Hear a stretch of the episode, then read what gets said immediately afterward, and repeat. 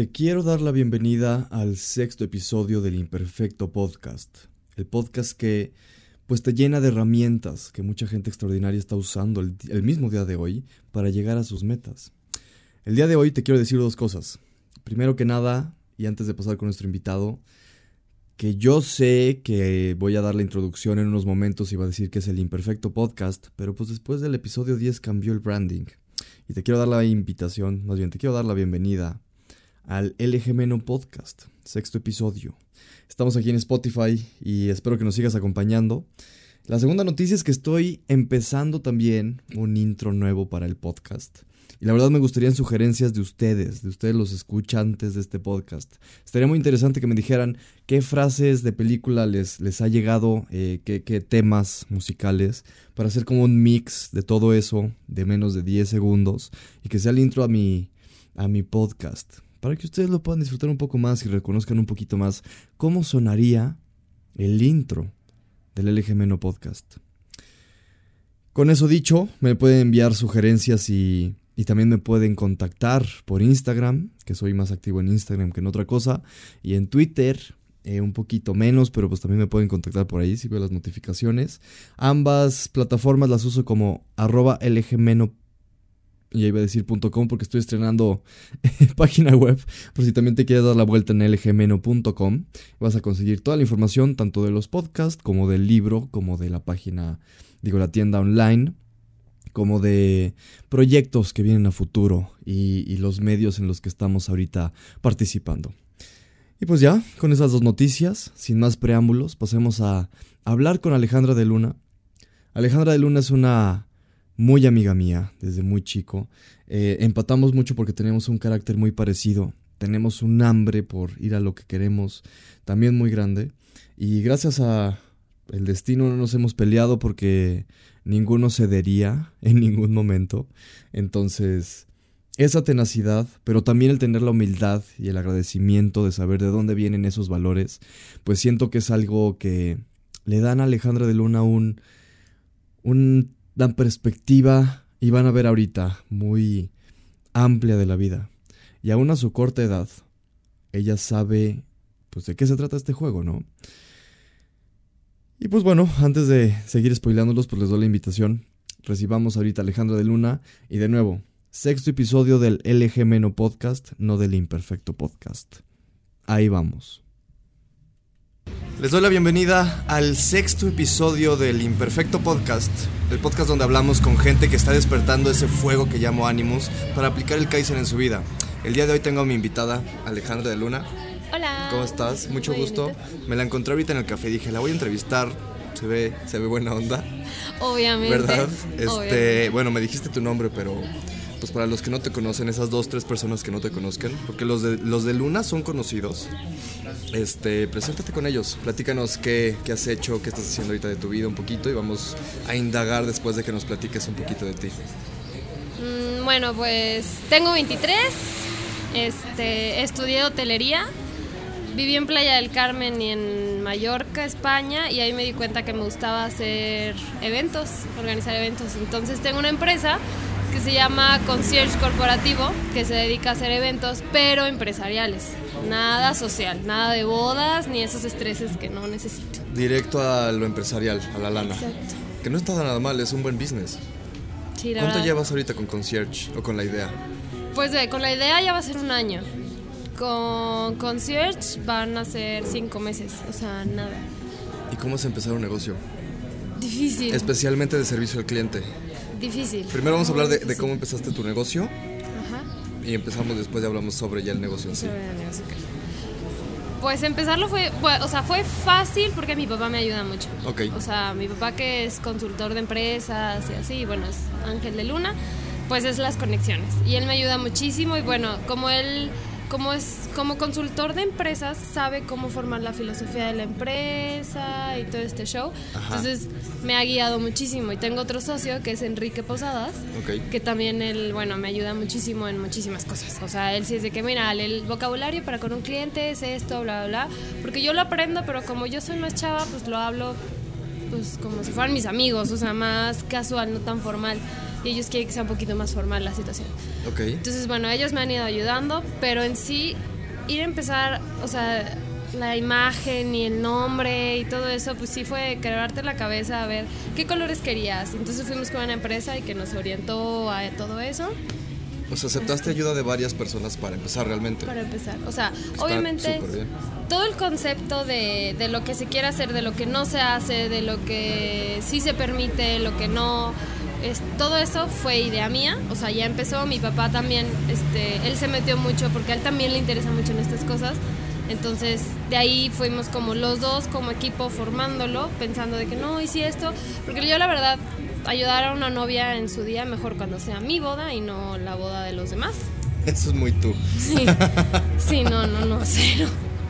La verdad, no, no me voy a estresar con estrés ajeno si ya tengo mi propio estrés. Bueno, pero de empresas no es nada... No, no, nada fácil, pero son más moldeables que una novia. Claro. O sea, a una empresa puedes tú llegar y decirle, oye, ¿sabes que no prefieres que sea azul en lugar de rojo? Porque no sé qué tú eres la experta, tú sabes. Entonces ya como que es muchísimo más fácil. La novia se va a morir por dentro para decirte qué color. Exacto. No, y la novia puede decidir un día antes de su boda que quiere que todo sea azul en lugar de morado, entonces tienes tú que cambiar todo. También suena a ti. Ya, pero mejor cuando sea mi boda. No, nada más. Está padre porque entonces tú te conociste un poquito más a ti misma.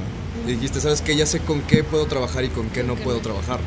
Es que la verdad, a lo largo de mi carrera, pues trabajé en muchos hoteles y en, otro evento y así, o sea, como que sí tuve experiencia como para darme cuenta lo que me gusta, lo que no, y la verdad soy de esas personas que se puede sentar en la noche y como que se conoce, tengo mucha Introspección. introspección, exacto. O sea, me encanta conocerme, entonces. Es muy de tu familia eso. Cañón. Sí, sí, sí. Como que lo heredé mucho. Sí, yo creo que sí. Y por eso te abre las puertas a saber hacia dónde te vas a mover. Exacto, es como más fácil visualizarme y visualizar mis metas porque ya me conozco. Entonces, ¿tú qué crees? ¿Ir por lo que quieres o ir para lo que eres bueno? Pues es que normalmente lo que quieres va ligado para lo que eres bueno, ¿no? No siempre, normalmente, como dices, pero... Pero es que hay gente que puede ir por lo que quiere y no es lo que le gusta. Entonces ahí tachita. Tachita, esa persona. la, vida le dice calificación es bajo. Como de, mm, reprobaste. F. Y en la calle sin dinero, sin casa ni nada. F. es que la, la, vida me dio una F. Ah, chin, reprobé, no estudié para el examen, profe. No, ya reprobaste en la vida. No, pero la verdad, o sea, está mejor ir por lo que quieres cuando sabes que eres bueno, o sea, te conoces. Y entonces por ejemplo, bueno, yo creo que eso también es mentalidad que me pasó a mi papá. Ajá. Que si te dedicas a lo que te gusta, lo que te hace feliz y eres naturalmente bueno, te va a ir naturalmente bien.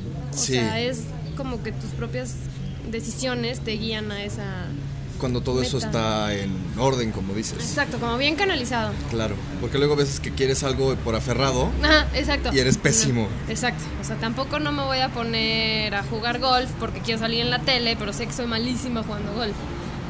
¿Quieres explayarnos algo del golf? No, pero nada más por comentar. Cuéntanos, ¿cómo te fue? No, malísima, soy muy mala. Sí, pero esa idea está muy, se me hizo muy interesante porque hay mucha gente exactamente que quiere algo y lo quiere mucho. Y por ejemplo, ahorita está muy de moda ser emprendedor.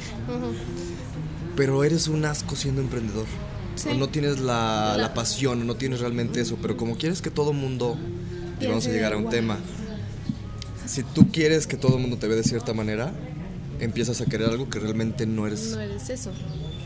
Exacto. No, y también, por ejemplo, puedes tener madera de líder, de crear tú tus propias cosas. Por ejemplo, yo no acepto o no puedo con que tener un jefe, tener un horario, tener alguien que me esté diciendo qué tengo que hacer. Porque ya lo probaste. Exacto. Ya sé que eso no me gusta. No me gusta que me digan, tienes que llegar a las 9 de la mañana, tienes que hacer esto. No, o sea, a mí me gusta si me quiero ir a trabajar a las 11 y dormirme a las 12 trabajando es mi problema, yo me pongo mis propias tareas del día, o sea, no, no, yo no voy con horarios y jefes. Ser tu propia jefa.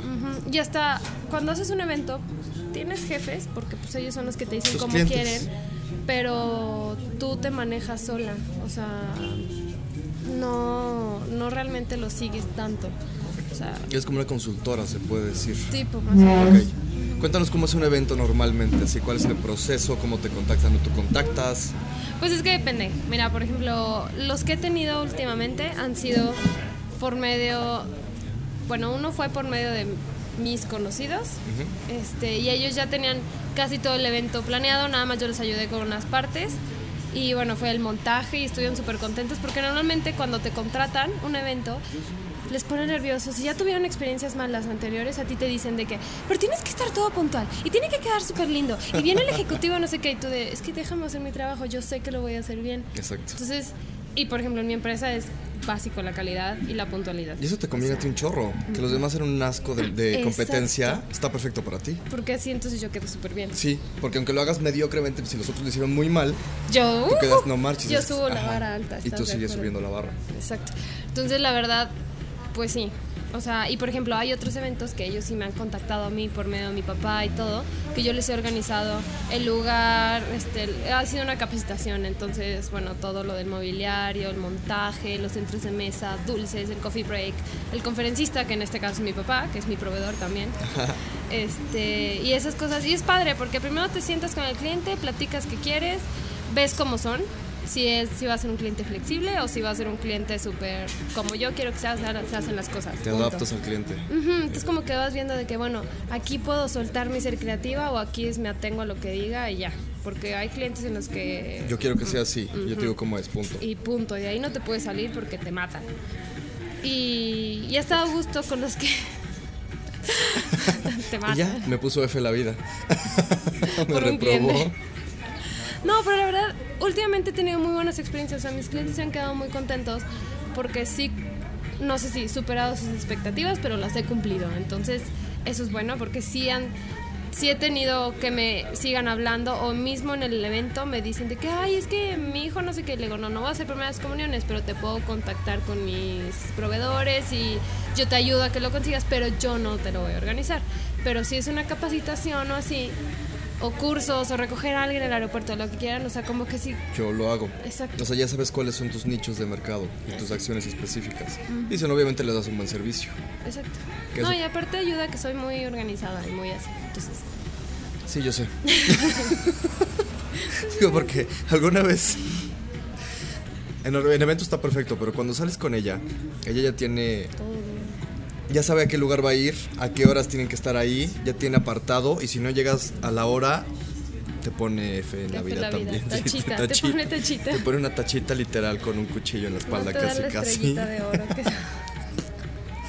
que... estuvo muy bien, o sea, sabes cuál es tu fortaleza y la dirigiste a algo que tú sabes hacer bien. Sí, aparte sabes qué, yo que tengo carácter muy fuerte. Mm, no. como que el estresarme por un evento, porque quieras o no, o sea, un evento de 30 personas, 15, lo que sea, te genera un poco de estrés. Claro. Entonces. Una presión. Ajá, he aprendido como a canalizarlo súper bien. Entonces. A usar ese estrés. estrés ¿Sabes qué es el eustrés? Mm. Así como euforia, que es algo positivo, que es energía positiva, es estrés positivo. Mm, me imagino que es lo que tú sientes. Estrés negativo es el que te baja y te, que te pum, y me quiero tirar. Exacto. Pero eustrés es como esa presión que te empuja a realizar algo. de que, ah, quiero esto. Y, por ejemplo, a mí me gusta, es que va a sonar súper loco de mi parte, pero tuve un evento que era a las 8 de la mañana, ya tenía que estar todo porque empezaba a las 8.15. Y a las 6 de la tarde, 6 y media del día anterior, estás de que ya falta una hora para que cierren todo, los proveedores, todos te cierran. Me agregaron montaje de 30 personas más. Entonces, ese tipo de estrés me encanta. O sea, el sentir de, tengo una hora para hacer todo, no. Entonces estás consiguiendo y marcando ya. Eso está padre. Me gusta y a muchas personas eso no Es una meta que puedes lograr en corto tiempo, además. Exacto, o sea, me gusta que me reten. Sí, como cuando te ganas Mario Kart, pero bueno, eso es otro no, tema. No, bueno, pero no me ganas, o sea, no me ganas tanto. Sí, pero es un reto que tienes tú y ahí entras en, ¿sabes qué es el estado de flow? Te iba a decir así sí, como flow. las olas, pues no ¿No te ha pasado que tú tienes cierta meta que tienes que lograr y se te pasa la hora así en menos de un minuto? Y que la logras y sientes que nada más estás en eso y todo lo demás desaparece a tu alrededor. Eso es entrar en estado de flow. Mm, y yo siento que tú no tienes que tanto, y eso en la vida general, cuando tú quieres algo, no te fijes tanto en el que quieres, sino en el que quieres hacer, que te gusta hacer si ya sabes qué te gusta hacer y estar en estado de flow en eso, lo demás va a llegar. Exacto, llega solito, quieres. No, y la verdad, o sea, por ejemplo, lo que dices, solito va a llegar el que yo tenga más clientes porque a mí me gusta. O sea, si me dedicara a esto por tener dinero, estaría perdida. Exacto, O sea, exacto. no lo buscaría con ganas. No me interesaría en, no, mira, hay que hacer esto y hay que hablarle a tal. Y, y hay que, por ejemplo, yo me dedico también, o sea, bueno, yo misma hago las fotos de mis redes sociales y todo lo que tengo que subir. Entonces, es de buscarle y estarle así. Y si lo hago nada más por dinero, me, me valdría gorro. La verdad sería como, ¿Cuáles son tus motivaciones entonces? la verdad es, o sea, algo que a mí me causa muchísima satisfacción y yo creo que por eso estudio hotelería es crear recuerdos que hagan sonreír a una persona. O sea, por ejemplo, cuando trabajé en un hotel... ¿Ya tenías planeado esa o no, te salió ahorita? Estuvo muy bien. Está cool. Es que sí es mi, Ajá. como mi idea de por qué mueve. estudio hotelería. O sea, de esas típicas de que entras a la uni y te dicen, ¿por qué estudiaron su carrera? Para viajar. Sí, y todos de no. Y No yo modien los de hotelería, pero todos creen que van a viajar por el Sí. mundo y... Y no, están equivocados. Híjole. Para todos los que quieren estudiar hotelería, ah, ah. es sufrir cuando ellos están eh, nadando en la alberca, soleándose, tú estás trabajando. Así que. Y de traje, y qué calor, y... ey. Uh. Bueno, Horrible. pero tú sí Entonces, quisiste entrar por esa motivación. Por eso, porque la verdad sí es padre. O sea, quieras o no, bueno, por ejemplo, trabajé en Mallorca. Bueno, es de lo que traigo más fresco porque fue hace un año y medio. Este, y me llevé tanto con una familia de Estados de Londres, perdón, que el chavo era doctor con el señor. Y un día yo me sentía pésimo. Y el doctor fue nada más a preguntar por mí el restaurante y me llevó una medicina para que me sintiera mejor. Pero estás de acuerdo que yo era su mesera. Sí, Pero conecté tanto con esa familia que cuando llegaron sus hijos a, a encontrarnos en el hotel, vénganse. Vela, hay que conocer a Ale, no sé, qué". o sea, se- nos llevamos tan bien que es un vínculo fregón. Sí. Que digo, bueno, qué padre, van a ir a regresarse a Londres y van a hablar de la mesera, porque quieras o no, marqué una diferencia en sus vacaciones, o sea, sí estaban contentos, estaban contentos con mi servicio, porque después fueron a tomarse una foto conmigo ya que se iban, o sea, las veces que los ves contentos y dices, tuve algo que ver en esa felicidad, y eso está padre, eso es lo que a mí me motiva a... Y es una ventajota trabajar desde esa eh, marco mental, Sí, ¿sabes? Porque ¿Qué va a decir la gente cuando no, me, no esté yo? Ajá.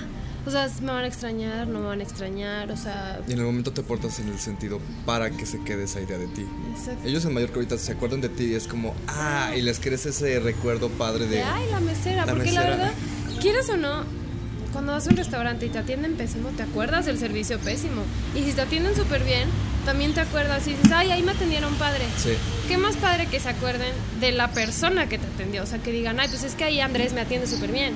¿Sabes? O sea, saben que a ir que a ese restaurante, chance ni siquiera les encanta la comida, pero como estás tú, les Van gusta. por ese, esa sensación que hay. Después un restaurante estaría interesante que pusieras, ¿eh? Fíjate que no, ¿No no te me gustaría? gustaría más como consultoría a los restaurantes para el servicio, porque Ah, hay cada sí. cosa que... En todos lados, ¿eh? No nomás aquí, o sea, te vas a No. Francia y tienen un asco no, y de pueden ser servicio. un guau de restaurante, Sí. pero el servicio es una popó. ¿Una Es qué? popó, Es una popó. No, qué feo, no digas esas palabras. Hay que censurar esto. No, pero sí, o sea... Entonces danos tres tips de servicio al cliente. Digo, porque muchas personas van a estar interesadas en eso. ¿Y cuáles serían tus top tres que se te vengan ahorita? Ay, pues siempre recibirlos con una sonrisa. Así te hace tu peor día de, o sea, te esté llevando la fregada y de verdad está súper mal. Siempre recibirlos con una sonrisa porque ellos no tienen la culpa. O sea, cero. Ellos no, hay- eh, o sea, te acaban de conocer, como por qué van a tener la culpa, ¿no? y la verdad, por ejemplo, si un cliente te está gritando muchísimo, tú piensa y X. O sea, después le tocará que a él le griten, ya. Tú mentalmente estás, si quieres le puedes estar mentalmente. Después le tocará que a él le griten. Ajá, en algún punto. Como karmático, Sí, o sea, y lo piensas y dices, bueno, ya, no importa. Tú sonríele, chance ni siquiera tiene razón, pero mira, al ser humano le gusta que le den la razón, entonces es mejor que ellos piensen que tienen razón y ya tú. Sí, muchísima psicología servicio al ajá. cliente. Sí, muchísimo, pero psicología de la que tú tienes que sonreír a todo. Así te Estoica. estén diciendo, eres un tonto. Sí, Sí, es muy, es muy estoico esa, esa idea. Sí, la verdad sí. Ok, van ¿Y ¿Qué dos. otra? Bueno, es que por ejemplo, algo que me ha ayudado a mí mucho, que pues es lo que se han acordado mis, pues los comensales que he atendido, es que por ejemplo en un hotel o en un lugar en donde van seguido esas personas, acordarte de si tienen hijos y practicaron ese día contigo de sus hijos. Si les gusta, por ejemplo, en Playa del Carmen me acordé de que a una señora le gustaba el café a tales grados y así se lo tenía todas las mañanas que iba. Entonces, como siempre, tratar de acordarte. Llevaba un termómetro clientes. para- No, pero le Sí, sí, pones sí. tú. Y la señora, "Mm, no, "Mm, le no, faltó no, un grado. esto No, pero o sea, lo que voy es que como siempre tratar de acordarte de las personas, o sea, yo, yo no soy buena para los nombres, eso te puedo decir, pero sí me acuerdo Sí, de las caras. Entonces, sí me puedo acordar de que tiene dos hijos, entonces ya le preguntas por sus hijos y así, o sea, como que Crear un interés real hacia la persona Exacto, y eso va a hacer que realmente, o sea, un vínculo real, o sea, no nada más porque te voy a servir quiero más propina, no, o sea, algo que realmente sienta la persona que te estás interesando por ella. Ojo, sin ser demasiado intromer, introver- intrometido. ¿Entrometido? Entrometido, eso. en su vida. O sea, sin meterte de fondo de que él sienta que ya, ya, dame mi oye, espacio. ¿dónde vives? Sí. Oye, ¿qué coche tienes? te ¿Cuáles pedí un café, placas? Relájate. Es que me dijeron que tengo que preguntar. No, no, no, Sí, pero no, no, pero no relájate. marches, o sea, güey. sí, no marches. Pero algo así como crear empatía con el cliente. Mira, todo eso sirve también cuando conoces a una pareja. Qué interesante. Exacto. No que te interese, si no te interesa, no. Sí, pero- no, whatever, pero sí. No, pero con una persona, aunque no sea un cliente. Y ahorita todo eso también te sirve para estar más con tu papá, ¿no? Sí. Muchísimo. La verdad, Porque- mi papá me ha ayudado muchísimo. Sí. Y vas creciendo y como que vas. Cada quien tiene una vida, pero ya teniendo un proyecto juntos está más padre. Y Y aparte, más que tú eres la hija de tu papá, así que yo sé. Sí, es que yo soy idéntica a él. O sea, en mil cosas soy idéntica. Entonces compartimos muchos ideales. Pues, o sea, sus empresas me interesan mucho. Entonces, como que sí me meto y. No sé, somos muy iguales. Heredé muchas cosas, pero también de mi mamá. O sea, soy Sí. platicadora hasta por los codos de mi mamá. Pero soy muy disciplinada de mi papá. ¿se Por cierto, este podcast va a durar como cuatro horas. Ah, sí. Entonces, prepárate un café. Siéntate, hazte una pasta, gustísimo. Pero sí, o sea, tú puedes platicar y de cosas interesantes por mucho tiempo. Que eso está padre. Sí, no es de que, ay, es que me voy a comprar una bolsa. O sea, no. Yo creo que también, pero con tus amigas. No. ¿No? Bueno, tengo la hacer la como la suerte de que mis amigas no son tan así, entonces. Sí, las conozco y no son superficiales. Entonces está padre. Sí se puede platicar de algo interesante con ellas. Que es una valoración también de vida, que es lo que más importa, Sí, exacto. ¿no? Y te enseñaron que los valores, los ideales. Exacto. Sí, que compartas lo mismo con una pareja también, por ejemplo. A ver, háblanos de tu pareja, ya que lo sacaste al tema. Pues, ¿qué te platico? ¿Cómo empezaron? ¿Cómo fue? Cuéntame primero de la maldición de los nueve meses, Ya. que ya valió. Ya valió, sí, Sí, ya, ¿qué onda ya con fue. eso? Pues nada, yo llevaba, tengo, he tenido tres exnovios. Podemos contar tres exnovios. Sí. Sí. Vamos a decir que tres. Y la verdad es que con todos había durado menos de nueve meses, o nueve meses, o nueve meses y dos semanas, hace cuenta. O sea, así súper. No pasaba los diez ni de broma. Sí, pero muy, muy exacto, porque estaba muy raro, porque con los tres fue igual. Ajá, sí, sí, sí, no, no creas que. Y aparte siempre fue porque me aburrí o ya no había. O sea, Química, Dios. ya era una relación forzada. Ujú. Y la verdad, todas mis amigas, todo el mundo que me conoce, siempre habíamos dicho que con el novio que pasara más de los nueve meses iba a ser Boda. Sin presiones. anillo. Sin presiones, Sin presiones, Benja, ¿no? no, pero sí había sido, o sea, sí iba a ser alguien importante. Sí. Y pues ya con Benja ya voy a cumplir 11 meses. Ya casi el año. Y hay planes para después de cuando cumplamos un año y espero que ¿Cuál sí crees sea- que fue la diferencia? No tanto de Benja, pero más de ti. Que llevaron a que pudieras. Fue mi madurez. O sea, bueno, ¿Qué yo creo que... Yo tengo un problema con esa idea de la madurez. Entonces quisiera que me definas Bueno, madurez. O sea, por ejemplo, yo creo que cada relación te deja algo y aprendes de cada una algo diferente. Sea bueno sea malo, aprendes de todas las relaciones. Por ejemplo, en mi relación aprendí a no pelearme tanto por tonterías. Hay que saber cuándo pelearse y por qué pelearse. De la segunda relación aprendí a valorarme, aprendí a darme a respetar más y aprendí a notar los foquitos rojos que pueden llegar a afectar la relación. Que no la te das segunda cuenta. persona que habla de focos rojos en, en el podcast. ¿Sí? Y al parecer es un tema que les gusta a ustedes mucho. Pues es que Saber que. cuando te enamoras estás súper... No ves los focos. No, claro que no. Y, y, ay, es que, ay, el amor. Ajá. No, o sea, el punto de entrar a una relación es querer con el corazón, pero también querer con la mente, ¿sabes? O sea, darte cuenta desde el principio, o sea, no sé, es que tuve una muy mala experiencia en mi segunda relación. Que bueno, él era buen novio, pero también tenía sus cosas muy Todas las malas. personas, o sea, nadie es perfecto. Sí, no, yo también, obviamente, yo provoqué muchas de las cosas, yo sé, porque tengo un carácter fuerte. En mi tercera relación aprendí que también no es nada más amor, también hay que ver que si el hombre es ambicioso, que si el hombre quiere crecer o se quiere estancar. O sea, como para crecer juntos, los dos quieren tener, o sea, tienes que querer crecer juntos, no nada más que uno crezca wow y el otro se quede en lo mismo y sea lo mismo siempre. Bueno, es algo que a mí me interesa. Ajá. Entonces aprendí de eso y la verdad yo creo que con Benja, como que, no sé, la parte de lo padre es que los dos nos graduamos al mismo tiempo, empezamos a trabajar yo, él en sus obras, porque es ingeniero civil, y yo en mi empresa, y nos hemos ayudado mutuamente a crecer. Entonces está padre, yo creo que también ayuda a la etapa que estamos viviendo, porque ya, ya no somos, estamos como en esos 20 que no eres adulto así, wow, pero tampoco no eres un puberto. Claro. O sea, estás como... Empezando a probar la Empezando. adultez. Exacto, que dices, ay, yo todavía quiero que mis papás me paguen esto, pero no, Pero no, ya te lo tienes que Ajá, pagar sí. tú. O sea, entonces estamos viviendo lo mismo y está padre porque estamos creciendo juntos y la verdad es que Benja saca lo mejor de mí. O sea, Yo creo que eso es muy importante. sin duda. Yo creo que también, no sé por qué todo el mundo piensa que solo me aguanta cosas a mí. Pobre Benja. Yo te... bueno, mi hermano le dice santo varón. Santo varón. Santo varón. A ese punto ya llegó. A ese punto ya llegó, qué horror. Tu hermano defiende más a Benja que a ti. Sí, y mis primos también, y mis primos lo adoran. O sea, no o sea, si cortan, pasa. tú te vas a otro Ah, claro, lado yo ya voy a ser otra familia, claro. O sea, Benjamín va a seguir en los equipos de soft y en los equipos Ajá, de claro. todo. Y yo ni me van a hablar para las comidas familiares. Qué bueno que ya lo tienes claro. ¿eh? Pero está padre, porque por ejemplo es mi primer novio que mi familia ama. O sea, y mis amigas también. O sea, tengo mi mundo, lo puedo combinar perfecto con Sí, su mundo. todo. O sea, O sea, tipo, obviamente no conoces a una persona bien hasta después de tres años. ni una persona a sí misma se está conociendo bien jamás. No, siempre Entonces, estás cambiando, claro. estás conociendo y entonces pero lo que he conocido hasta ahorita Te estar gustando. me encanta y lo que él conoce de mí espero que le encante también, ¿verdad?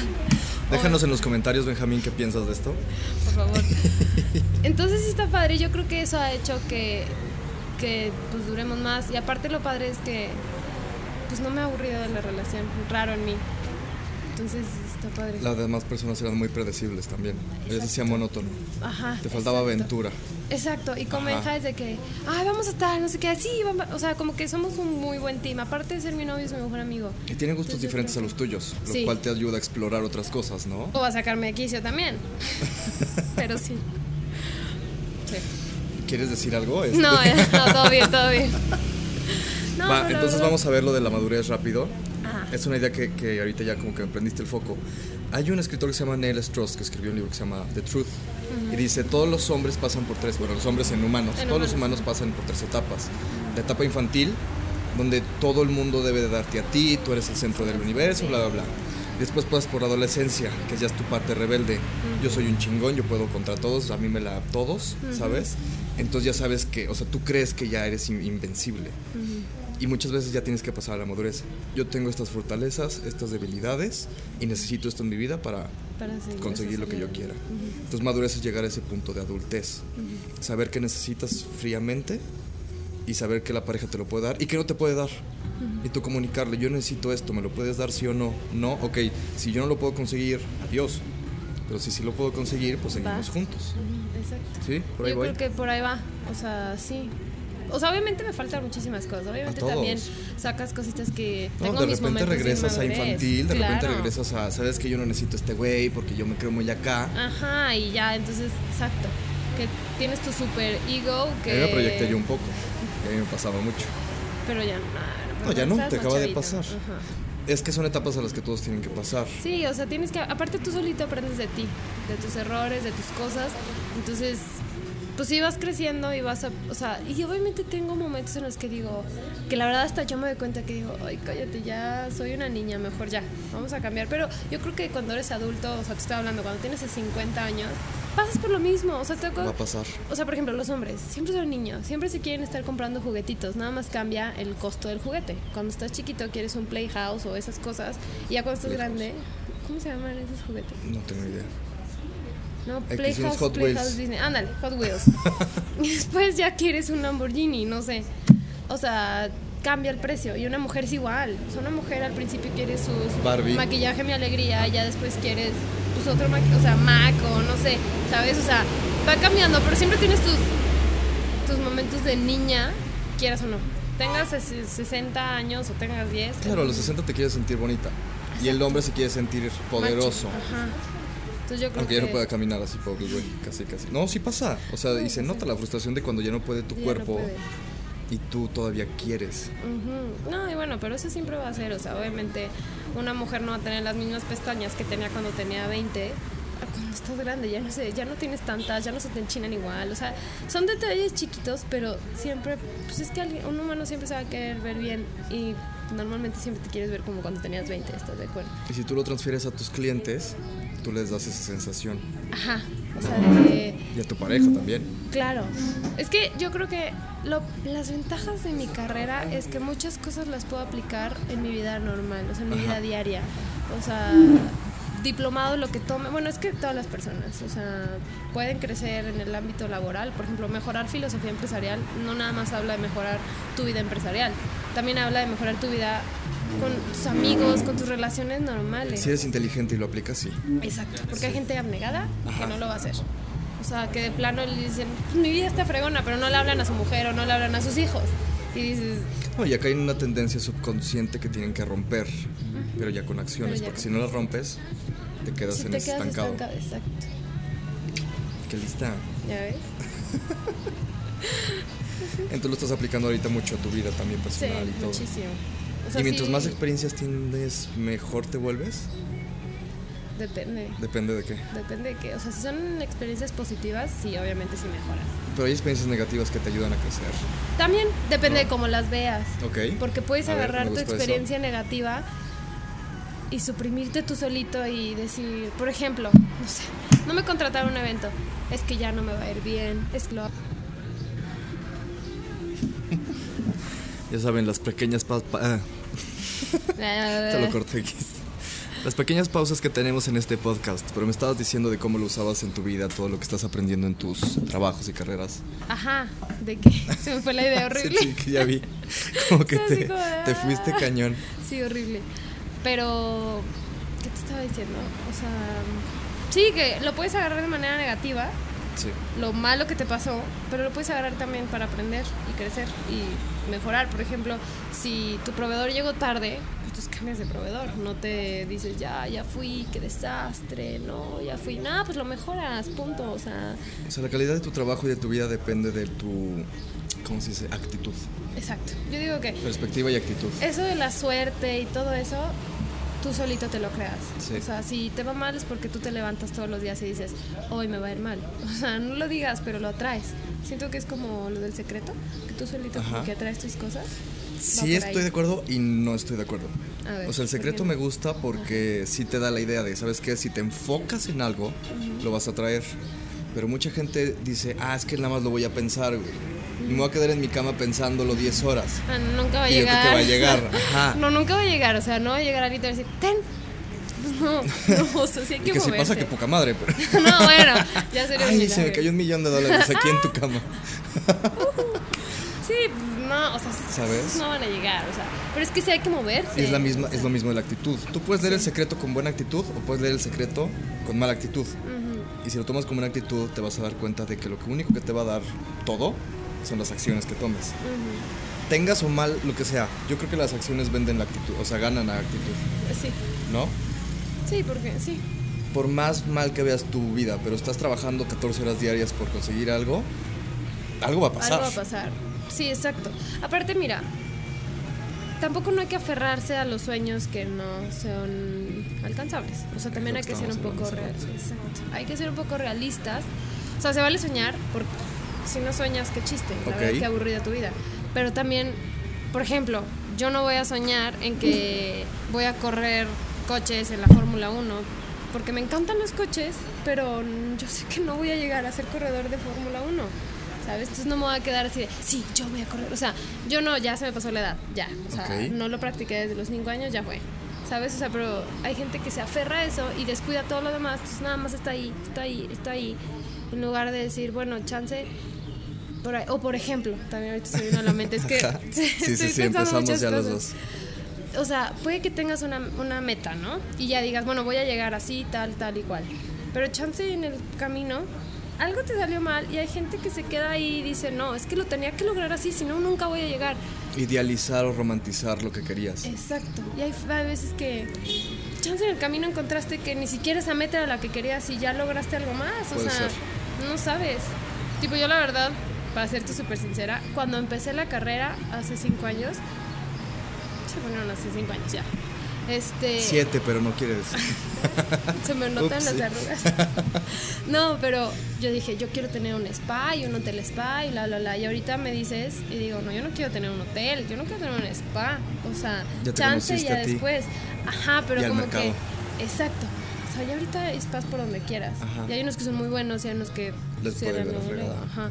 Entonces, como que también yo digo, no, pues es que eso lo decía porque pues tenía 18 y para mí era wow y era súper cool. Pero ya cuando empiezas a ver más así, pues te empiezas a meter más de fondo, como que dices, no, chance, yo no quiero eso. O sea, si estudié para, si algún día lo quiero poner, pues lo puedo poner. O sea, tu sí interés ya tengo- lo tenías y ya dirigiste tu interés hacia algo. Ajá. Pero eso te deja abierto a muchas, Muchas más posibilidades. cosas, Exacto, porque ¿quién dice que no voy a terminar dando conferencias como mi papá?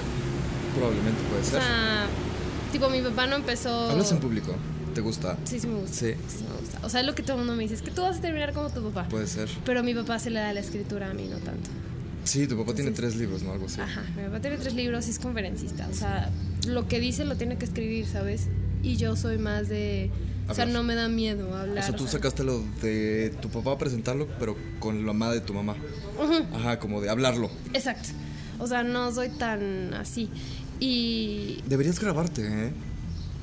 ¿Sí? Y es un consejo que le he estado dando. O sí, tú frente a una cámara, al principio va a ser muy raro. Pero si lo haces, y te lo doy como consejo, o sea, la gente te va a ver en YouTube, va a decir, ah, mira, me gusta cómo habla, me gusta lo que está expresando. Platica de tus eventos, haz como un video diario. Y a ti te va a servir también para dentro de cinco años decir, Mira, no marches, ¿te acuerdas ajá. cómo era y cómo hablaba y qué pensaba? No, pero ya no soy así, qué padre que crecí. Pues fíjate que eso lo hago, pero en cartas. A Ok. mí misma. Mm, qué interesante, pues escribes. A mí. Ajá. Escribo para mí. Por ejemplo, en Nueva York vi unos libros que me encantaron, que hace cuenta que, o sea, yo ya lo hacía en mis diarios, en mis libretas y todo eso, pero encontré unos libros que eran para mi futura yo, para mi futuro esposo, para mi futura suegra o para mi mamá, para mis papás. Y dentro de uno que es para mí misma, viene muchos temas. Entonces tú te haces la carta y se supone que pone la fecha de cuando lo tienes que abrir. Ok. Entonces, por ejemplo, obviamente cuando empecé lo de concierge puse mi futura empresaria. Entonces, yo a ti. platiqué el- mi, mi- como mi experiencia empezándolo y le puse ojalá que, no sé, lo puse a cinco años, la verdad, que es como medio corto, medio medio. Este, a ver que si había logrado, si me había ido por el camino que quería. O sea, yo en cinco años voy a ver cómo pensaba a los 23, pero ya voy a tener 28. O sea, ya es muchísimo. Cinco años suena poquito, pero sí cambian muchas cosas.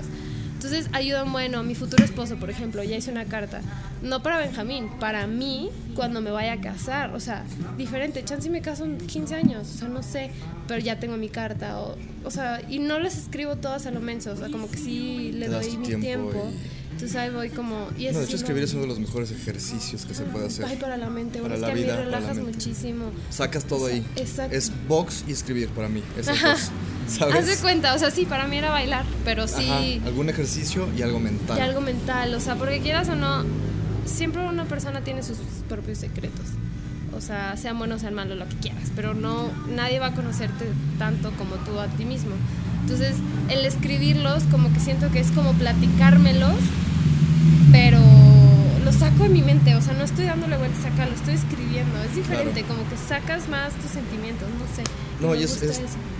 Consigues un superpoder que casi nadie se atreve a tocar, que es conocerse realmente a sí mismo, Así la superconciencia. da miedo, ¿no? Te da miedo porque tú ya tienes una idea de tu vida y cuando te das cuenta de que no eres capaz de conseguir esa, esa vida que tú quieres porque tienes otros, otras habilidades o así, te deprimes. Sí. Porque por un momento se, se rompe lo que se llama el ego.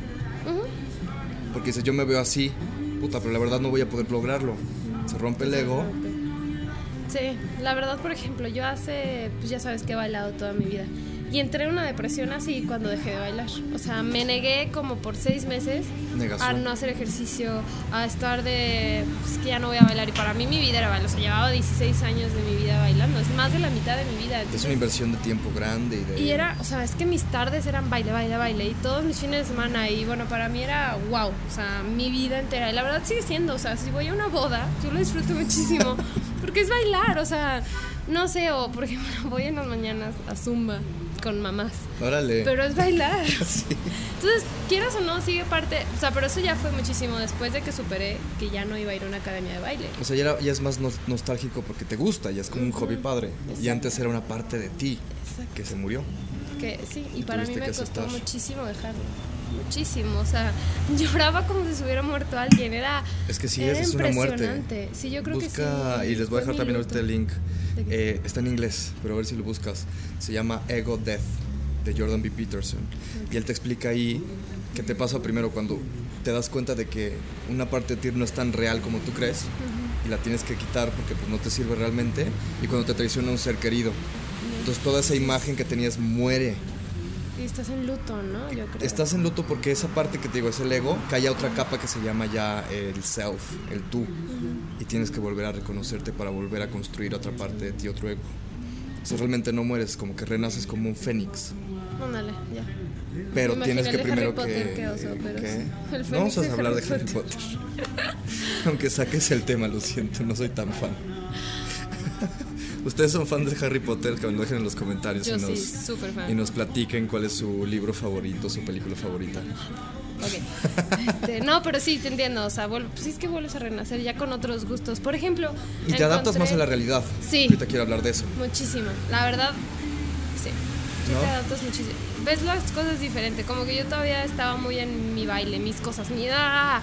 Entonces dejé baile y empecé a abrirme a más cosas y como que empecé a conocer otro lado de mí, por ejemplo, otros talentos, porque yo estaba muy cerrada a manualidades y a baile, manualidades, baile, manualidades, baile, y ahorita empecé a descubrir más cosas, por ejemplo, ya no nada más es pegar cositas y así, me gusta mucho dibujar y no sabía que dibujaba, o sea, lo empecé, es raro. Lo probaste y dijiste, ah, mira, ah, soy, y soy buena, me gusta, o sea, como que me abría más cosas diferentes. Y por ejemplo, cuando eres bailarina, no sé si haya bailarinas aquí, pero tu ego está acá. O sea, tú dices, soy la mejor bailarina del mundo. y qué eso no si te sientes así. Entonces, sí es diferente una, una persona que no fue bailarina y una que es bailarina. Quieres o no, te afecta un poquito el, sentido de competencia. Claro. Ese tipo de cosas. Como cualquier deporte. Exacto. Exacto, alguien que es deportivo, pero un deporte que es de competencia, ¿no? Donde alguien más lo está haciendo. Exacto, y que tienes que sobresalir, quieras o no. Entonces sí ayuda y cuando ya lo dejé como que me bajé un poquito, un poquito más aterrizada. Ay, no soy tan chingón. Ajá. O tal vez sí, porque pero, ¿sabes qué? pero Digo, ahí yo lo que pienso es que el que decide es el mercado. Y no sé qué tanto te sacaste tú al mercado como para que te dijeran si eras buena o no. Pues en Odeon, ahí. En la academia. En la academia. Que estaba, muchísima gente sí me decía que bailaba increíble. Y de hecho, es una parte muy, o sea, por ejemplo, si te subías a YouTube Ah, no. Bueno, a Instagram. Es otro nivel. o a Instagram. O sea, sí subía. Salías bailando un minuto en Instagram. Sí, ajá. Y ya que todo el mundo te viera y te dijera, está bien, está mal, si me gusta, no me gusta. Y es lo que mucha gente no hace para proteger su ego, no, lo saca al mercado.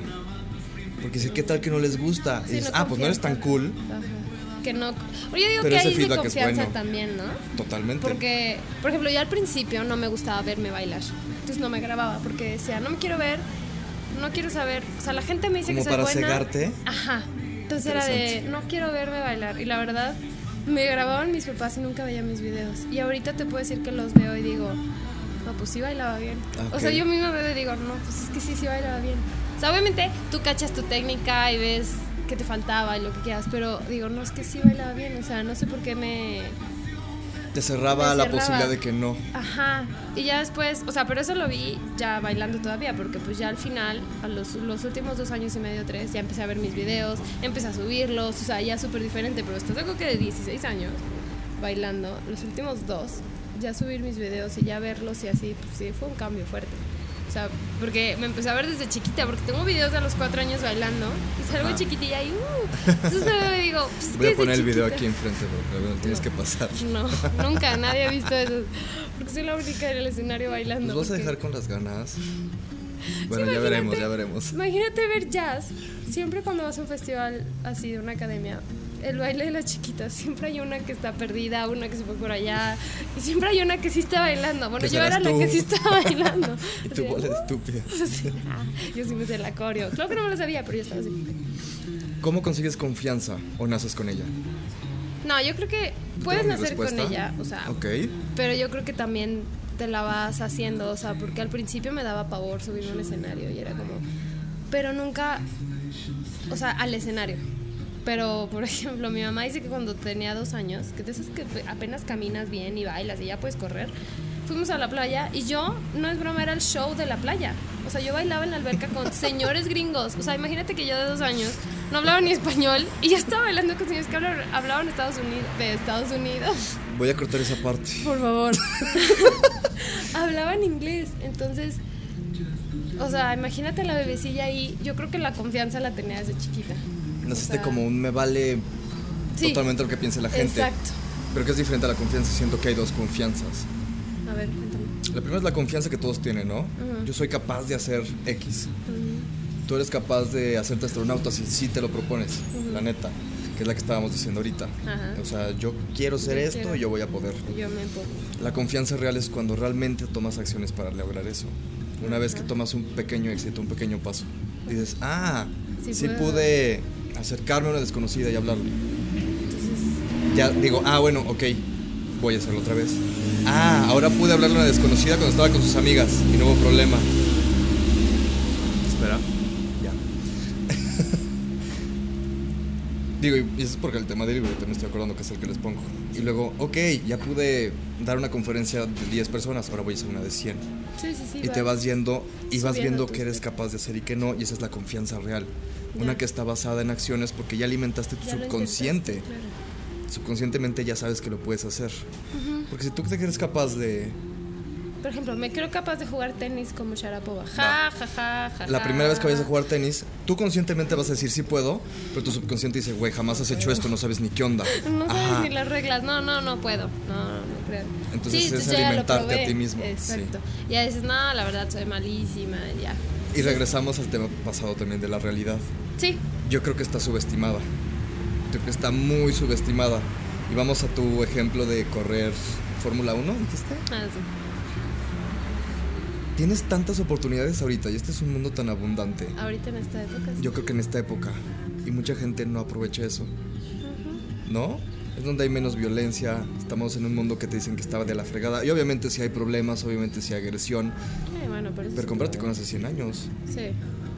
Sí. y compárate con hace 15 y ves la macroinformación, el data y está poca madre en nuestra época. Para emprender, el dinero está circulando muy bien, internacionalmente No, puedes meter negocios. oportunidades, o sea. Muchísimas. Y yo creo que los chavos ya están más. ay, sueno como mamá, Los suene como mamá. Tiene 23, es una chava sí. también. No, pero me ref- bueno, todos mis amigos Ajá. de mi edad. Mis cuates. Y tu gorra para atrás. y toda chaborruca. Ajá. Este, te- tenemos como o crecimos con esa ideología de que podemos solos, o sea, podemos y, y hay que aventarnos. O sea, porque yo creo que cuando mi, mi abuela se casó era más como te casas y tú eres la mujer de la casa. Y ahorita, ahí. ajá, o sea, no era como de pueden trabajar juntos, este, pueden intentar poner una empresa, era como un poquito más, o sea, ahí sí era, naciste estrellado, no naciste con estrella. Y Sí. ahorita creo que ya El entorno ya empuja más a. Exacto, Antes o sea- era tú naciste para hacer esto. Oye, tú naciste. Sé lo que tú quieras hacer. Pero ahí sí sirve muchísimo porque todos nos dicen, tú puedes hacer lo que tú quieras. Sí, tú puedes sobrevivir. Pero si no te conoces, la vas a cagar. Y la vida te va a poner tachita. Y una F y vas a vivir homeless abajo de un puente. bueno, ponle que no, ¿verdad? Si fuera verdad, todos estarían hacia abajo. Sí, no pero manches, sí. ay, Qué oso. Pero sí. Sí sabes el punto que quieres que Ujú, llegue. Sí, sí, sí. Sí, es que pues, depende de cada quien también. O sea, todos nacemos con cierto talento. Sí. Y si naciste sin talento, tienes la capacidad de trabajar duro para de llegar a lo que quieras. Y aparte, por ejemplo, puedes tener, bueno, es que por ejemplo la comarca de los talentos de mi papá, Ok, hablamos de eso. Yo me incluyo porque me gusta mucho y me metí en esa empresa. platícanos de eso. Entonces, o sea, hay un mosquito que me está molestando. Quiere bueno, participar. quiere dar su opinión sobre los talentos. Bueno, el punto es que las personas, o sea, puedes nacer con un talento. Bueno, vamos a poner, puedes nacer con dos talentos. Va. Uno que tienes subdesarrollado y uno que desarrollas porque la vida te ayudó de tus papás notaron ese, ese- por ejemplo, yo bailé desde chiquita porque mis papás no notaron que me gustaba. Vas, Pero hay papás que, su, o sea, atan a sus hijos que dicen, no, el hombre, el niño no va a jugar fútbol, quiero que juegue básquet. Entonces tratan de desarrollar ese gusto, ese talento, pero chance, el niño es malísimo. No se han dado sus papás cuenta que puede desarrollar muchísimo mejor el talento musical, ¿sacas? Entonces, como que hay actividades en las que te ayudan a desarrollar talentos que no pensabas que tenías o que los tenías muy guardados. Entonces, con cosas como con actividades y así vas, sí, como tú dices, o sea, vas desarrollándolos, quieras o no, y puedes que seas muy bueno y lo puedes explotar al máximo. Claro. Pero también sacar a explotar, o sea, no una persona no tiene un talento, ¿estás de acuerdo? O sea, puedes tener cinco, siete. O sea, Pero hasta que no pruebes mil cosas, vas a ver cuál de esas mil, cuáles son las cinco que son para mí. exacto. Sí, sí, sí. Porque sí hay de todo. O sea, también, es que es esto, también tú puedes decir, no marches, yo canto, ujú, soy Adele. Puedes decir. Hermana, tú en tu regadera te escuchas Puede como Adele. exactamente. Pero la verdad es que puede ser que no. Entonces, también hay que ser realistas en tus talentos. O sea, probar mil cosas, pero todas compartirlas con el mercado que ahorita es muy fácil en redes sociales. Facilísimo, subes tu Compartes todo y te dan cinco likes que en tu cantada, pues te están diciendo algo. exacto. Entonces, están indicando que, Que no, no, o que puedes mejorarlo. Mejor dedícate a dibujar, haz de cuenta. Por ejemplo. Porque sí. Pero ahorita ya puedes ser más versátil. Es lo que está padre. O sea, Sí, tú puedes trabajar tres años y decir, sabes que ahorita quiero empezar una empresa, me voy a dar un año. Le das ese año, no funcionó, ok, regreso a chambear. regreso. Pero le probaste, no te quedaste con las ganas de. Yo creo que es muy importante eso, no quedarte con la espina. Pero eso es en todo, ¿eh? En O sea, yo creo que desde una relación, una Sí. amistad, o sea, todo, gustos personales, o sea, no, No, sé. aquí actitud, perspectiva, probar cosas es son principios que te ayudan no nada más en trabajo, en relaciones, en ejercicio. O sea, no sabes cuál es tu deporte favorito hasta que hagas Hasta un que lo mes de todos. Sí. Y tampoco no te estoy diciendo que en un año pruebes 17 trabajos diferentes. O sea, también. ¿Por qué no? no y sé, más en un año. Siento que sería demasiado, ¿no? Digo, yo sí siento que le tienes que dar su tiempo a algo para a ver si le agarraste gusto o no. Porque si vas un día a básquet y no te gustó, Quién sabe Es si otra cosa. Una semana tuviera. Chance el primer día pues, no te gustó porque no eres tan bueno, pero después desarrollas y wow, no marches, te conviertes en. ¿cuánto tiempo para probar, por ejemplo? Porque digo, ahorita las empresas es la idea que tenemos todos, especialmente en, en provincia. Pero si tú te vas a Estados Unidos o te vas ahorita a Ciudad de México, he escuchado mucho eso de que sabes que si estás dos meses y no te gustó el trabajo, salte, güey. ¿Dos ¿Para qué pierdes tu tiempo? No es muy poquito dos meses. Pero es la idea que hay ahorita. No, yo digo que es muy poquito dos meses. ¿cuánto porque tiempo? con dos meses, por ejemplo, yo creo que el primer mes te aprendes lo que, cómo va la empresa. Está bien has trabajado realmente, exacto. Exacto. Y en el siguiente mes apenas te estás desarrollando tú y te estás conociendo en esa empresa. Entonces yo diría, no sé si piensas igual, un año estaría muy bien. O sea, porque en un año pasan tantas cosas. Bueno, en un mes pasan muchas cosas. Imagínate en un año. O sea, en un año. Bueno, es que en un hotel teníamos esa mentalidad. Siempre decían, después de tres años salte del, del hotel porque ya agarraste mañas, ya agarraste mil cosas. Y en un año ya te aprendiste cómo manejarlo, cómo, cómo va tu hotel. Ya conoces a las personas, ya ubicas la rotación también. Entonces como que te das cuenta de cuántas oportunidades tienes en la empresa, si puedes crecer, si no, si es lo tuyo, si no. Porque en un año tienes días buenos y tienes días malos. Entonces, como que tú solito... Y si le das dos meses, No sabes ni qué no onda. sabes nada. Sí, yo creo que por tu por tu ámbito es el año, que no está mala idea. Como que siento que... Depende del ámbito, a ver cuánto tiempo pruebas. Sí, sí, ¿No? eso sí. Sí, yo, yo en mi experiencia digo un, Un año. año. Pero sí hay cosas en las que luego, luego te das cuenta. O sea, con hacer el servicio de la carrera, puedes dar cuenta si te gusta o no. Y el servicio que dura tres meses, ¿Qué importa más ahorita nada más para llegar a estos temas también que están interesantes? ¿Pesaría más cinco años de experiencia o esos cinco años que te echaste estudiando turismo? experiencia yo creo. Sí, ¿verdad? Y está pesando cada vez más eso. Porque O sea, bueno, por ejemplo, ahorita sí pesa el papel. Siempre. Eso es un hecho. papel- Pero hay gente que hace la carrera y nunca tiene práctica. Entonces cuando sale, no sabe hacer nada. Porque una cosa es lo que aprendas en la universidad y otra muy diferente lo que aprendas ya en la vida. La vida es lo que, lo que vas a vivir. O sea, ya es como tú. Sí suena súper tonto, Filosofía aquí con Alejandra. pero profunda. No, pero o sea, lo que No, voy sí es te que... entiendo. Una ya- vivencia real es muy diferente a una, Ajá. una estudiada. Exacto.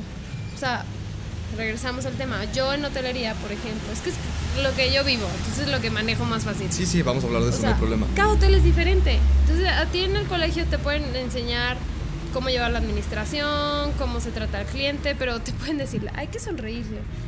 Pero entonces tú día estás con una sonrisa, pero no haces nada más por el servicio. O sea, como que también es aprender solito, caerte, pararte solo, pero ir aprendiendo con la vida. O sea, si hay alguien, por ejemplo, si yo llegara alguien a decirme de que, oye, no, la verdad es que yo estudié y me saqué puro 10 en organización de eventos. Es un inepto ya para la vida real. Ajá. O sea, puede ser que sea súper listo en el colegio, pero no se puede desarrollar. O sea, tienen que ir de la mano entonces, siento yo. Sí. O sea, tú usas la teoría como para Ayudarme, adelantar es mi tiempo. Ajá. Ajá. Porque lo que puedes aprender en un año puede que lo aprendas punto en un libro. Y ya luego lo pones en práctica más rápido. Y ya eres mucho mejor en menos tiempo. Exacto. Y te ahorras el año de práctica y lo haces seis meses para ver si sí te gusta o no. ¿Puede ser? Sí, o sea, yo digo, yo siempre he pensado que la carrera es como un escalón que subes, pero nadie te asegura que te vas a dedicar a eso ni siquiera. O sea, puede que estudies contador y termines dedicándote. Es por a eso que no me gusta que nos hagan elegir desde tan chicos que queremos estudiar. Y que te hagan creer que eso define mucho tu vida. Es que más bien es eso, es que te a creer que eso define tu vida. Cuando no es cierto. Porque no es cierto. Tú puedes ser, sea, estudiar doctor y acabar siendo un empresario. Y pasa. No, bueno, yo conozco a un doctor que terminó construyendo casas. Pasa. O sea, Y no nos damos cuenta que vamos a vivir 70, 80 años más o menos. o sea, hasta más. la carrera es un escalón más. Es un colchón por si Por todo si sale todo mal. mal. Por si la vida te pone tacha, bueno, me voy a meter a trabajar a otro lado. Sí, si no- exacto. Ándale. Sí, la vida te- sí, sí, sí. No, sí, es un colchón, totalmente. Y nada más. Porque. Trata de agarrar el papel del colchón lo más rápido posible para que no pierdas tanto tiempo, que es tu activo más Exacto, importante. porque también no está padre que empiezas estudiando una carrera y te cambias cada año de carrera. Entonces ya tienes ocho años estudiando cuatro carreras diferentes, pero no has, hecho- no has ejercido ninguna. Ya Entonces- perdiste tiempo. Exacto, es pérdida de tiempo. O sea, porque por ejemplo yo ahorita tengo 23 y como ya trabajé a lo largo de mi carrera, ya sé que me encanta, me apasiona y ya sé... Pero yo sé que, por ejemplo, chance a los 40 años termino dedicándome dando a conferencias. O sea, no sé. O ni siquiera eso y termino vendiendo seguros, no sé. O sea, qué, qué triste para mí. Pero... Pues depende, ¿eh? sí. Escucha el podcast pasado con este Borjas. Excelente la filosofía que tiene de vender seguros. No, no digo que sea triste vender Ah, seguros. ya. No, no, menso. O sea, me refiero a que, o sea, si me encanta esto, pues me dedico a esto, Ajá, ¿sabes? sí, no, sí, no, porque es un cambio totalmente. No, menso. Yo lo entendí así, pero no, no, si estuve no. mal yo, perdón. Fue, o sea, no. O sea, que, que de algo que me encanta, pues ya no me dedico a eso, pero porque ahorita me encanta. O sea, hacer la luchita por hacer algo que te encanta. Ujú. Y ya si fallo en eso, pues bueno, habrá otra cosa que me encante también. Pero ya fallaste y fallar no creo que sea fallar, a menos No, que lo porque quieras, ya porque ya es perspectiva. Lo mismo actitud. Exacto. ¿Realmente fallaste o aprendiste? Aprendiste, exacto. Y ya sabes que pues por ahí no va. Exacto. Te vas. O sea, pero hay que también verlo de una forma positiva, el fallar. Pero por ejemplo, a ti yo siento que te apoyan mucho tus papás. Sí, que eso está padre, ¿no? Muchísimo. Desde chiquitita, o sea. Si fallaste, no pasa nada, mijita, qué bueno. Exacto. Y la verdad, yo creo que eso tiene mucho que ver en la vida de un joven.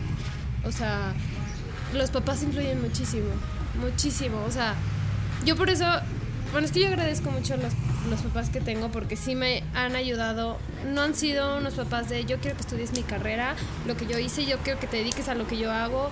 No, siempre han sido como de... Obviamente no me van a dejar... Por ejemplo, yo quería estudiar licenciatura en danza.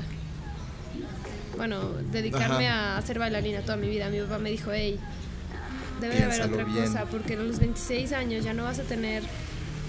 Es, o sea, la carrera de una bailarina es muy corta. A los 30 años ya te, si no te has lastimado, wow.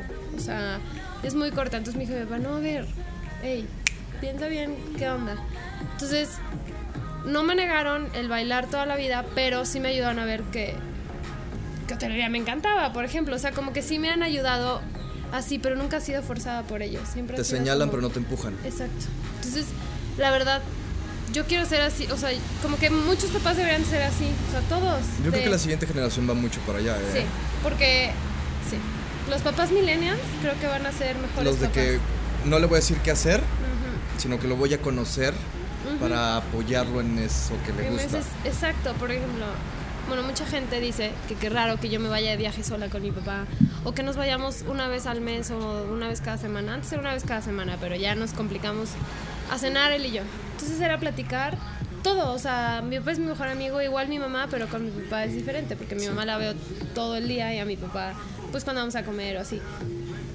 Porque pues mi papá está trabajando, ¿sabes? O sea, Claro. es muy diferente. Entonces era irnos a cenar. Y platicábamos todo. Entonces él me conoció mucho, yo lo conocí mucho, no solo como mi papá, como un amigo. persona. Exacto, como persona. O Como sea, ángel.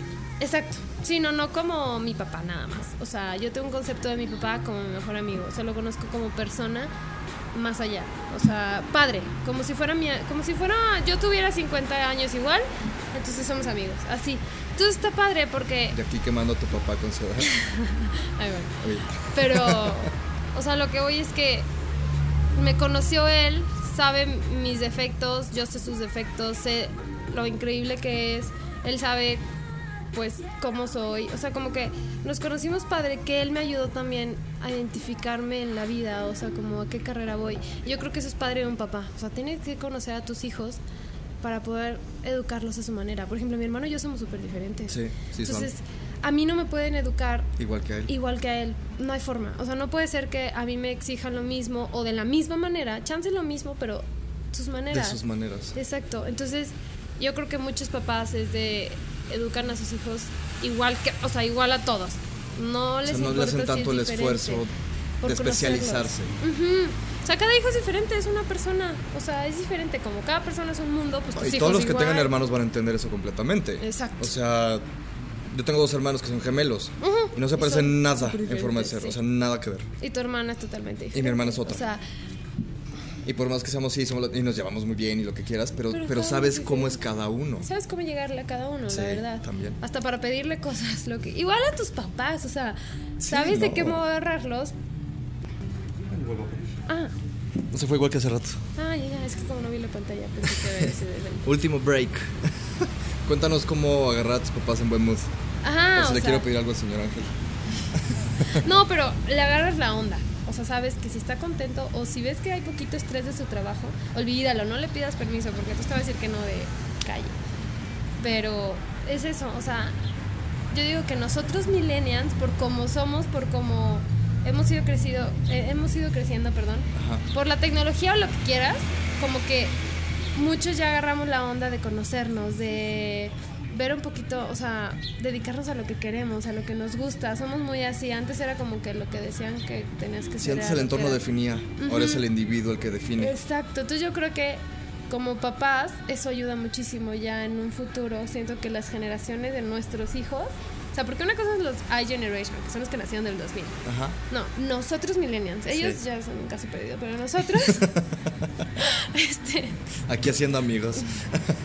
No, pero no me refiero a que nosotros combinamos lo que aprendimos De, de, que el entorno papás. como es Ajá. y luego con lo que está llegando de Exacto, o sea, como que, y yo creo que ahorita nos interesa más, bueno, por ejemplo, yo, yo viéndolo como futura mamá en muchos años, a mí me gustaría como no educar a mis hijos, por ejemplo, yo a mí me encantaría que mi hija fuera bailarina, porque wow, llevar la clase de baile. Ajá. ¿Tú qué tal que le Pero exacto, es lo que digo, no, pero no me voy a morir, o sea, no me voy a estar, "Ah, mi hija no le gusta, pues no, o sea, ni modo, si no le gusta, no le gusta, o sea, es como, y la voy a llevar a lo que ella quiera, y pues siempre viendo por su bien, Claro. pero como que tratando de que ellos hagan su vida, ¿sabes? Y eso Sí. está padre, porque entonces ellos se conocen más, es lo que hicieron conmigo. O sea, está padre porque tus papás salen de lo normal, que lo normal es que los papás quieren más la seguridad del hijo que el éxito, que no siempre son lo mismo. no, no. Y tus papás es como, va, lánzate y falla, no hay pecs, aquí vamos a estar. Aquí vamos a estar, exacto, y eso está padre. O sea, siento que sí, o sea, ellos han sido Ajá. mucho de eso, de... Obviamente evitan, o sea, sí me dicen no a muchas tampoco cosas no para... sí. sí. o sea, no me dicen, haz lo que para ver quieras. qué onda. Ajá. No, o sea, obviamente también yo sé Sí, sí, sí. Te Pero dieron, también- pero te dieron tu propio carácter para que tú eligieras. para yo tener, por ejemplo, el hecho de la primera vez que me fui a vivir sola, bueno, la- cuando me fui cuando tenía 13 años que me fui a Canadá, me fui a casa una, o sea, una familia, pero pues en sí estaba solita. Entonces, pues ahí como que fui forjando mi carácter y la verdad eso me ayudó muchísimo a conocerme porque estaba yo sola, mis papás, o sea, 13 años y mis papás no estaban. o sea, Estabas muy estaba chica. chiquita. Sí. La verdad estaba chiquita, entonces ahí me ayudó mucho a conocerme y a saber que aunque no estén mis papás, como que vivo como si estuviera con ellos, o sea, sé cuándo decir que no, sé, o sea, me fui a vivir a Playa del Carmen y mis roomies, Sí, cada quien en su. Y yo sabía, o sea, no hacía, por ejemplo, Tus mucha papás se gente... convirtieron en un símbolo subconsciente de qué hacer y qué Ajá. no hacer, ¿no? Ajá, o sea, es como, pues si no están ellos, pero de todas maneras sé que está mal y que no está bien. Exacto. O sea, digo, que está bien. sé que está mal. Solo sé sobre maldad. Solo sé maldad. No, pero sé que está bien, que está mal. O sea, pero porque yo ya, ya me inculcaron eso a mí. Ya no necesito que ellos me lo estén dice y dice y dice. Claro. Yo lo aprendí en 18 años de vivir. Ya porque me fui a los 18 a vivir Sí. a Playa del Pues a Carmen. los 3 a entonces- los 18 tuviste otra experiencia así. Exacto, y y a en las dos tus 21. papás fue como, mi papá me, o sea, me dejaría hacer esto, diría que está bien o no. Ajá. Y ya de eso también tomabas tus Yo me, decisiones. exacto. Y digo, bueno, pero tal vez a veces mi papá está muy, a- muy También ya sabes, anticuado. ay, sí, entonces, también. ay, que se relaje. Pero hay veces que digo, no. Pero pues sí es lo que- consideras. Ujú, sí lo doy la vuelta. Y hay veces, por ejemplo, cuando tienes 15 años, que no te dejan ir a algo y dices, mis papás me odian. Y ahorita ya lo ves y dices, ah, no, bueno, es que no me dejaron por esto. Claro. Entonces, como que ya lo empiezas a analizar y dices, bueno. Que es lo pues, mismo a lo que hablamos hace rato, de serte más maduro. Exacto. Y es la misma relación con Sí, tus vas- papás. exacto. Sí, digo, son principios que vas agarrando. Y antes de irnos entonces, cuéntame qué tips darías tú, primero a los papás, Ajá. para que sean los mejores papás que puedan. Tú que, por lo que me estás diciendo, tienes a tus papás así como Wow. son muy buenos papás. Y como hijo también, cómo crear una relación con tus papás para que te den la oportunidad de tener el éxito. Porque te digo, la mayoría de las personas no viven lo que tú, tú- tú vives. Sí. La Sí, mayoría yo es como de que tú tienes que ir por este camino. No quiero, pum, fricción muy sí. fuerte. Que la verdad no sé cómo manejarlo, ¿eh? Porque. Ok. A ti te Como yo no lo he vivido, no sé, no voy a hablar de experiencias ajenas. Ok. Pero por como lo viví, pues yo creo que siempre la línea de respeto que le tienes que tener a tus papás, pero también no tienen por qué no ser tus amigos. O sea, Saber que son humanos también. sí, o sea, ellos también se equivocaron cuando tú tenías tu edad. Y pues si tienes algún apuro, o o sea, tus papás, quieras o no, son más sabios que un amigo. O sea, te pueden guiar un poquito mejor que un amigo. Sí, ya pasó la moto limpiada. Sí. Tienen más interés también porque te vaya bien. Exacto, y como que siento que un amigo a veces, como él está in- sufriendo lo mismo, y mete Ajá. su interés también. Muchos amigos, y tú me vas a entender esto, quieren que te quedes en su nivel. Sí. Muchos amigos dicen, como sabes que yo estoy de la fregada, güey, ¿tú por qué te Totalmente. quieres ir a viajar? No, quédate. Vamos a echar unas chelas y vamos a quejarnos de la vida juntos. En lugar de decirte, oye, no, pues sí, vete de viaje, no sé qué, porque puedes aprender esto. O sea, y siento que muchas personas no tienen es- esa confianza con sus papás, pero ojo, también porque sus papás no se las dan a sus hijos. Sí, es de los O dos. sea, es, de, los dos lados. Si yo me abro, pero tú como papá me cierras la puerta, pues no esperes que me vuelva a abrir. O Exactamente. sea, pero también si llega tu mamá y te pregunta cómo estás y tú, ay mamá, pues qué chiste, o sea, nunca va a haber ese tipo de comunicación. Y está padre porque pues también con tus abuelos, por ejemplo, o sea, puedes aprender muchísimo, sentarte una tarde, pues tú lo sabes. Sí. Sentarte una tarde con ellos, o irlos a visitar, aprendes muchísimo que de un amigo no vas a aprender. Entonces eso está padre. Y si ellos te conocen y tú los conoces, como que te pueden ayudar más en la vida, tú a ellos, porque también tus papás pueden aprender de ti y tú aprender de ellos. O sea, como que siempre la línea de respeto de papás, Claro. porque bueno, siempre van a ser tus papás. Sí, es el marco que- de relación que son papás. O sea, Sí, no. punto. O sea, de ahí no te puedes salir, pero son amigos también, son personas. Es el marco conociendo. Son las dos contradicciones. ¿Sabes que Son mis papás y los tengo hasta acá. Pero son humanos y también la cagan. Entonces tienes que tener esa dualidad al mismo tiempo para poder considerar la relación que tienes con ellos. Exacto. Yo la verdad creo que el llegar en una noche y contarle tus, tu tus problemas a tu papá, de tu novio, de tus amigas, lo que sea, Es está padre. mal, está padre, porque te entienden mejor. O sea, bueno, yo la verdad por las experiencias que he vivido, pues sí les he contado a mis papás, ellos conocen muchísimo de mi vida y, y es muchísimo más padre. no, pero me refiero a que es muchísimo más cómodo y estás en tu casa y vives bien, o sea, no, no te estás escondiendo. ¿No? Mucha gente te va a envidiar en este podcast, pero, pero está bien para que tomen esa conciencia y, no es fácil empezar a tener una relación de nuevo con los papás que te han cerrado, que te han hecho algo, pero sí es importante porque al final tu relación con tus papás es tu relación muchas veces con Dios. Digo, ya si lo quieres ver más espiritualmente. Sí, ya te quieres y eres subconsciente. Ajá, si ya te quieres ir acá un poco más. es que en el café había. Sí, le pusiste magia, ¿verdad? Oye, yo creo que lo vamos a dejar hasta aquí porque ya llevamos más de una hora. Sí. Este, y sí nos podríamos echar, yo creo que otras 3, 4 horas. Te quiero agradecer y quiero que termines con, ya sé que escribes cartas, pero si escribieras un libro el día de hoy, ¿de qué sería? Y si quisieras promover ahorita, si tuvieras o sea, un libro que hayas leído, ¿lo quisieras prestar a todo mundo, solo uno? ¿Cuál sería? Ah, pero es que, por ejemplo, es que yo leo puras novelas, entonces... ¿Cuál sería? ¿O cuál te mueve más que crees que todos deberíamos de leer? No tiene, así no es nada filosófico ni nada. Pero uno de mis libros favoritos es Cain and Abel. Bueno, Cain y Abel. No sé si es Lo voy a poner aquí ahorita me pasas. De Jeffrey Archer. Wow, me encanta ese libro. Me encanta. O sea, lo puedo leer mil veces, me encanta. ¿De qué se trata? Sin spoilers. Sin spoilers, ok. Mm, bueno, la idea principal va, se basa en Cain y Abel, literal, pero no es, o sea, es de este tiempo, se bueno, unos años atrás, pero entonces se, trata de dos hombres que se odian por cosas del destino, no tienen nada que ver ellos, o sea, no son familiares, nada. Pero uno viene de Polonia, de hecho, y... Ya sé cuál me lo han recomendado muchísimo, es, es buenísimo. Y entonces, y el otro es dueño de un banco increíble. Sí. Entonces el que viene, pues viene desde cero de Europa, sin dinero, sin nada, y el de acá es, bueno, nació en cuna de oro.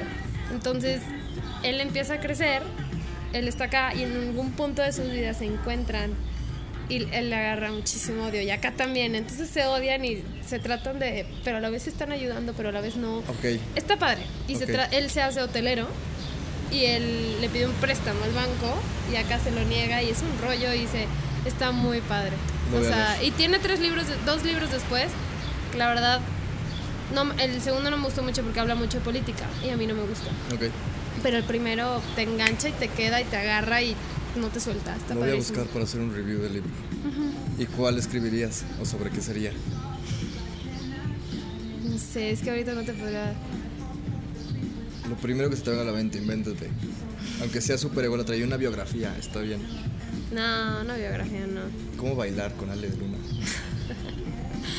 no, más bien cómo. Es que ahorita no te puedo decir, ahí soy una pro en esto, pero. Pero